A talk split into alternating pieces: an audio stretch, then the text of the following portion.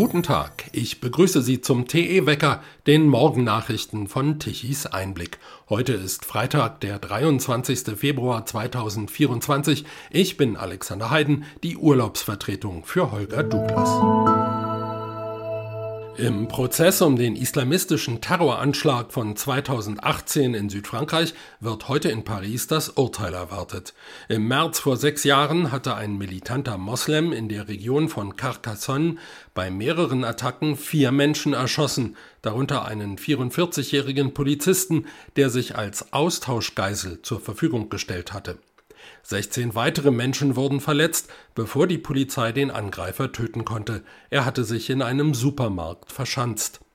Angeklagt sind sechs Männer aus dem Umfeld des Attentäters sowie seine damalige Freundin. Ihnen wird unter anderem Mitgliedschaft in einer terroristischen Vereinigung und illegaler Waffenbesitz vorgeworfen. Auch sollen sie von den Anschlagsplänen gewusst haben, ohne die Behörden zu informieren.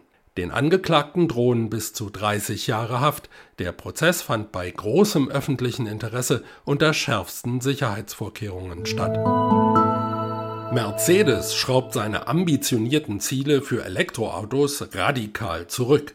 Bisher hatte der Konzern geplant, ab dem Jahr 2030 nur noch E-Fahrzeuge auszuliefern. Jetzt erwarten die Stuttgarter, dass Elektroautos und Hybriden bis dahin nur einen Anteil von höchstens 50 Prozent am Absatz haben werden.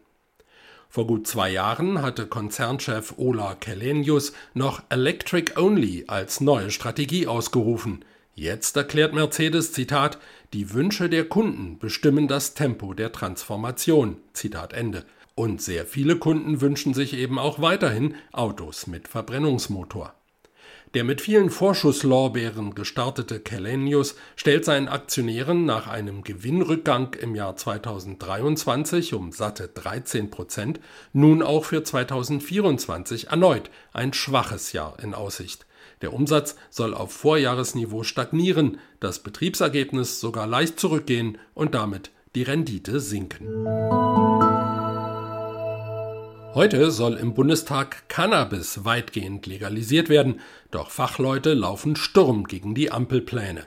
Der Bund deutscher Kriminalbeamte spricht sich weiter klar gegen das Gesetz aus, und der ansonsten sehr zurückhaltende Deutsche Richterbund warnt vor einer massiven Überlastung der Justiz.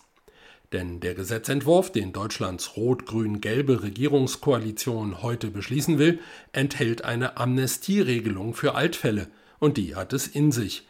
Demnach sind sämtliche noch nicht vollstreckte Strafen zu erlassen, wenn die der Strafe zugrunde liegende Tat nach dem neuen Gesetz nicht mehr strafbar ist. Doch bevor man die Akten schließen kann, müssen sie erst einmal wieder geöffnet werden, im Zweifel müssen sogar alle verhängten Strafen neu festgesetzt werden, nachdem man die nicht mehr strafbaren Teile herausgerechnet hat. Der Richterbund rechnet mit bundesweit mehr als 100.000 Akten, die wegen des geplanten rückwirkenden Straferlasses bei Cannabisdelikten nochmals zu überprüfen sind.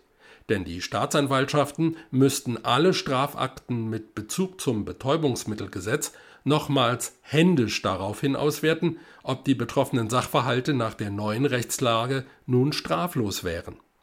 Der Richterbund fordert deshalb, mindestens die Amnestieregelung im neuen Gesetz zu streichen.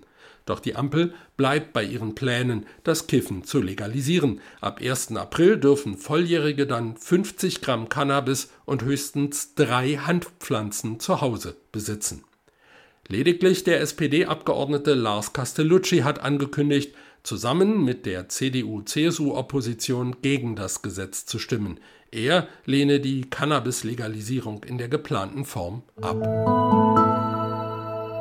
Offen auf die Seite von Antisemiten stellt sich jetzt die organisierte Studentenschaft an der Berliner Humboldt-Universität. Nach der schockierenden Prügelattacke eines Studenten gegen einen jüdischen Kommilitonen an der Freien Universität will der regierende Bürgermeister Kai Wegner von der CDU noch vor der Sommerpause das Hochschulgesetz der Hauptstadt ändern, um gegen die Exzesse vorgehen zu können. Doch aus den Reihen der Studenten kommt offener Widerstand. Als Kampfansage bezeichnet der Allgemeine Studentenausschuss AStA der Humboldt-Universität die Pläne, Antisemiten per Exmatrikulation von der Hochschule zu werfen. Wörtlich schreiben die Studentenvertreter Zitat wir verwehren uns dem Generalverdacht auf Antisemitismus, dem sich pro-palästinensischer Protest in öffentlichen Diskursen ausgesetzt sieht. Zitat Ende. Im stark muslimisch geprägten Berlin ist pro-palästinensischer Protest ein gängiger Code für Sympathiekundgebungen für die islamistische Terrororganisation Hamas, für offenen Antisemitismus und für Israelhass. Trotzdem bekommen die Studentenvertreter Unterstützung aus der Berliner SPD. Der Abgeordnete Marcel Hopp warnte im Parlament, es dürfe unter keinen Umständen der demokratische und auch kritische Diskurs eingeschränkt werden. Noch unter dem alten rot-rot-grünen Senat hatte Berlin das Ordnungsrecht an den Hochschulen einfach gestrichen und damit auch die Möglichkeit zur Exmatrikulation. Eine neue Masche des Sozialbetrugs hat der Rundfunk Berlin-Brandenburg RBB aufgedeckt. Männer erkennen Vaterschaften für ausländische Kinder an, die gar nicht ihre eigenen sind. Dafür bekommen die Kinder und deren Mütter Aufenthaltstitel und Sozialleistungen. Möglich werden diese Scheinvaterschaften durch eine Gesetzeslücke. Weil es in Deutschland aus Datenschutzgründen kein zentrales Personenstandsregister gibt, können die Behörden vor einer Vaterschaftsanerkennung nicht wissen, wie viele Kinder ein Antragsteller bereits anerkannt hat. Fachleute gehen von Zehntausenden Fällen in den vergangenen Jahren aus. Der RBB hat in Dortmund einen Mann entdeckt, der dort als mittellos gilt. Er allein hat bisher 24 Kinder von knapp zwei Dutzend verschiedenen Frauen, vor allem aus afrikanischen Ländern, anerkannt. Für sie alle kommt der deutsche Staat auf. Der Mann stammt zwar aus Nigeria, hat aber einen deutschen Pass. Deshalb haben die anerkannten Kinder, deren Mütter und weitere Angehörige über den Familiennachzug automatisch ein Bleiberecht in Deutschland. Bislang sind es 94 Personen. Experten der Ausländerbehörden gehen davon aus, dass diese Menschen den Scheinvätern viel Geld dafür zahlen, dass sie falsche Vaterschaften anerkennen und den Begünstigten so den Weg nach Deutschland freimachen. Der besondere Clou dabei ist, dass dieser systematische Missbrauch der Vaterschaftsanerkennung in Deutschland gar nicht strafbar ist, und auch eine nachweislich falsche Vaterschaftsanerkennung lässt sich nicht mehr rückgängig machen, wenn sie erst einmal beurkundet wurde. Es gibt keine Statistik darüber, wie viel Geld durch diese Masche vom deutschen Steuerzahler erschlichen wird. Experten schätzen den Schaden aber auf mehrere hundert Millionen Euro jedes Jahr. Umgerechnet 39 Milliarden Euro. So viel Geld hat der reichste Deutsche auf dem Konto. Klaus Michael Kühne ist der Glückliche, jedenfalls nach der neuesten Forbes-Rangliste der wohlhabendsten Bundesbürger.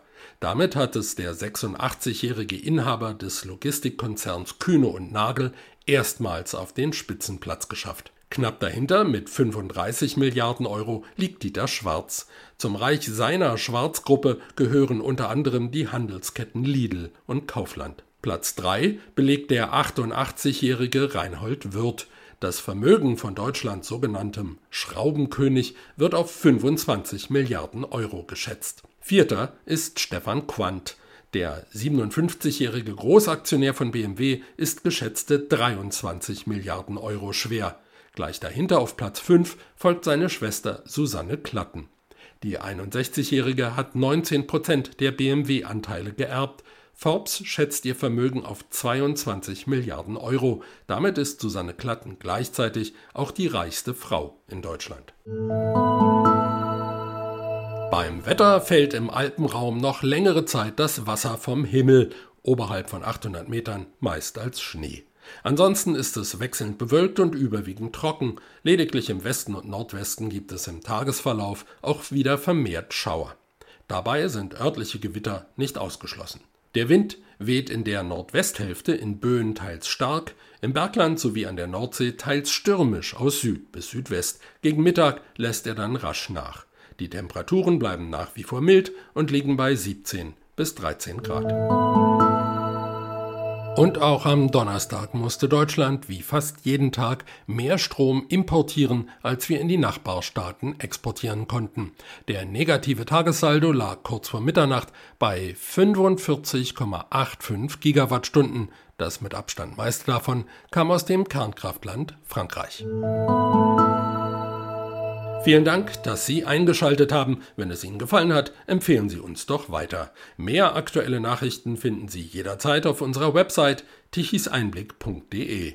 Wir vom TE Wecker sind morgen früh wieder für Sie da.